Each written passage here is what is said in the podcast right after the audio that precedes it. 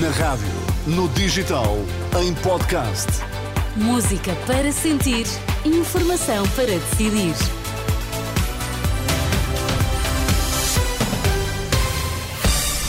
As notícias das duas na Renascença. Vítor, quais são agora os temas em destaque?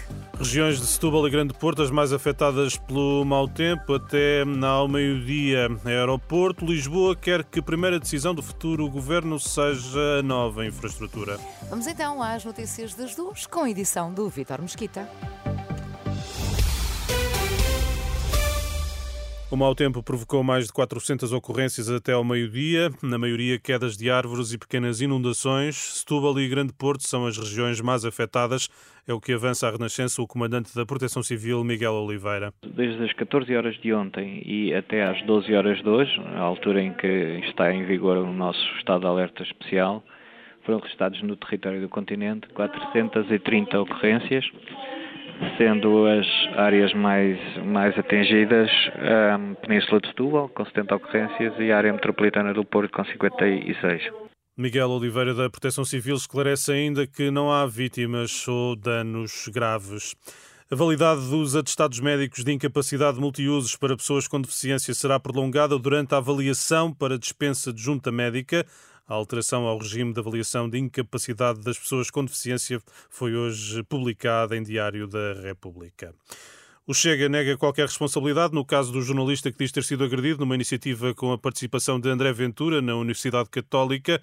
Em comunicado, o partido recusa ter sido responsável pela entrada ou expulsão do jornalista do Expresso e acrescenta que não tinha competência para definir quem podia estar ou não presente no evento.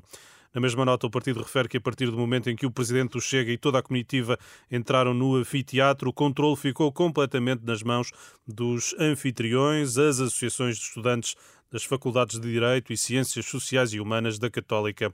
O Chega, neste comunicado, lamenta a situação.